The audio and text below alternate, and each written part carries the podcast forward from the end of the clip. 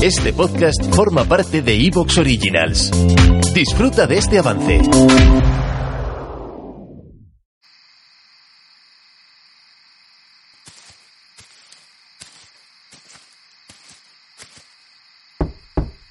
Voy. Ya voy. ¿Quién es esta? Ah, eres tú. Pasa, pasa. Cierra la puerta, por favor. Me alegra que hayas podido venir sin sufrir daño alguno. Roma puede ser un poco peligrosa a estas horas de la noche. Posiblemente estarás mirando a tu alrededor y estarás pensando ¿qué hago aquí a estas horas de la noche en una choza perdida a las afueras de Roma con este hombre que me está hablando? Hoy en Roma Eterna tenemos un programa especial, un programa dedicado al otro lado, a las historias que no se cuentan, relatos de fantasmas, de muertos vivientes, de apariciones en la antigüedad. Hoy, Roma Eterna se convierte en un trireme y zarpa rumbo a lo desconocido, rumbo a lo que hay al otro lado. Cierra los ojos y embárcate conmigo en la galera del misterio.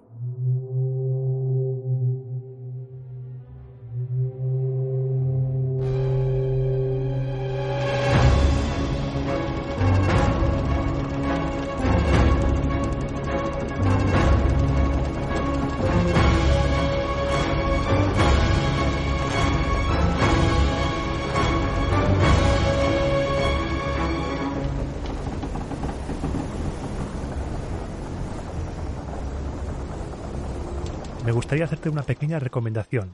Estás ahora mismo en un barco un poco especial que está navegando en aguas, ¿cómo decirlo? turbias, un poquito, un poquito turbias, sí. Así que te recomiendo que no te asomes, no asomes la cabeza por la cubierta si no quieres que algo te coja, algo te muerda, algo te arrastre, en definitiva. Si no quieres que algo te lleve, no te asomes. porque tenemos un programa muy especial y sería una auténtica lástima que un bicho del inframundo se te llevara.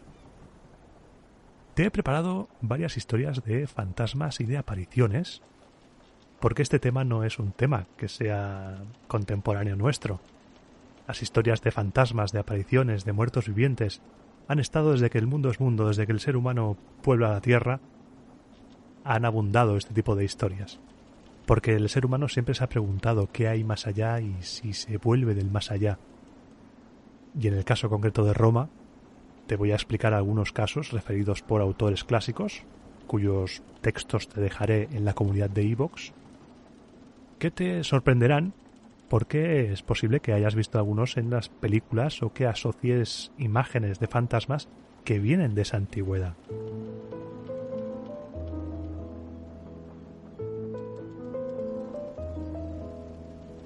Cuando una persona moría en el mundo grecorromano, su cadáver era incinerado o enterrado según los ritos, y su sombra iniciaba un viaje de descenso al mundo subterráneo, al inframundo. Para que ese viaje se pudiera completar con éxito, los vivos tenían que velar, por un lado, por la correcta sepultura de ese cadáver y por hacer los sacrificios dignos de la memoria del difunto. Ese viaje del mundo de los vivos al mundo de los muertos podría no llegar a completarse si te ocurrían una de las tres cosas que te voy a decir ahora. La primera forma en la cual tu viaje se podía ir al garete es si tu cuerpo se quedaba insepulto o no se le hacían los ritos funerarios adecuados. En ese caso, tu cuerpo se ha quedado ahí, no está descansando, no está en el lugar que debería estar, y los espíritus podían verse obligados a aparecerse a los vivos para reclamar lo que es suyo. Oiga, ¿me vas a enterrar o no? El segundo caso en el cual tu viaje se podía truncar es si habías muerto antes de tiempo, antes de lo que el destino había fijado para ti. Por ejemplo, un niño, un niño que había muerto sin poder desarrollar su vida, sin poder crecer, sin poder realizar sus objetivos de vida o una persona que había muerto sin conocer el amor, sin llegar a casarse, sin dejar una descendencia que cuidara de su sepultura. En ese caso el fantasma podía regresar para disfrutar de lo que la muerte le había arrebatado. Por ejemplo, yo cuando muera tengo previsto volver en modo espíritu para seguir subiendo podcast y para seguir comiendo croquetas. La muerte no me va a quitar las croquetas.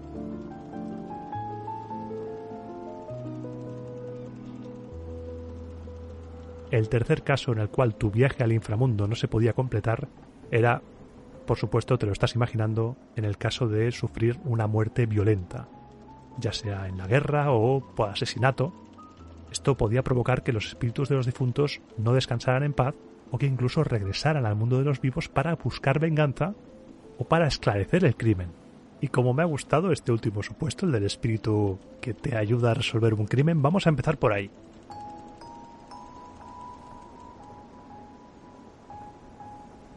Voy a empezar explicándote la historia que nos cuenta Cicerón en su obra sobre la adivinación. Nos habla de dos arcadios, dos arcadios muy amigos, íntimos amigos, que llegaron un buen día a la ciudad de Megara y uno se alojó en casa de un amigo y como no había más sitio, el otro se alojó en una posada. Cenaron, estuvo todo bien, contentos, sin ningún tipo de problema, y se fueron a acostar uno de ellos se acostó en casa de su amigo y el otro se acostó, por supuesto, en la posada. Bien entrada la noche, el Arcadio, que estaba durmiendo en casa de su amigo, se despertó y ante sus ojos se encontró al amigo que estaba en la posada. Una aparición. Su amigo le pedía ayuda. Por favor, ayúdame. El posadero me quiere matar. No sabemos si es que discutieron o cualquier cosa, pero su amigo le estaba pidiendo ayuda. Por favor, ayúdame que me van a matar. Ven a la posada. Por favor, ayúdame. El amigo no le hizo nada de caso, se volvió a dormir y al cabo del rato, otra vez, el amigo de la posada le volvió a despertar. Pero en esta ocasión no le pedía ayuda contra el posadero, porque era demasiado tarde. El posadero lo había matado y lo que le pedía era venganza pues el posadero había arrojado su cuerpo, inerte, a un carro y lo había cubierto de estiércol con el fin de esconderlo y que cuando se llevaran el carro al día siguiente el cadáver se fuera y el crimen quedara impune. El espíritu de su amigo le pedía venganza, no podía ser que ese crimen quedara impune, así que le pidió lo siguiente, estate por favor, mañana, a primerísima hora, ante la puerta de la ciudad de Megara y evita que ese carro salga de la ciudad, porque si ese carro sale, mi asesinato quedará impune. Se despertó el amigo horrorizado ante esa visión y corrió a primera hora de la mañana y se plantó delante de la puerta de Megara. El carro, tal y como había dicho su amigo, se acercó y le dio el alto. ¡Ey! ¿Qué llevas ahí?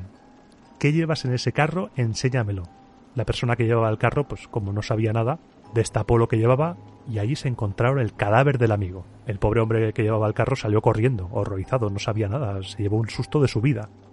Y el posadero fue detenido y pagó por su crimen. Gracias a la aparición, el crimen no quedó impune.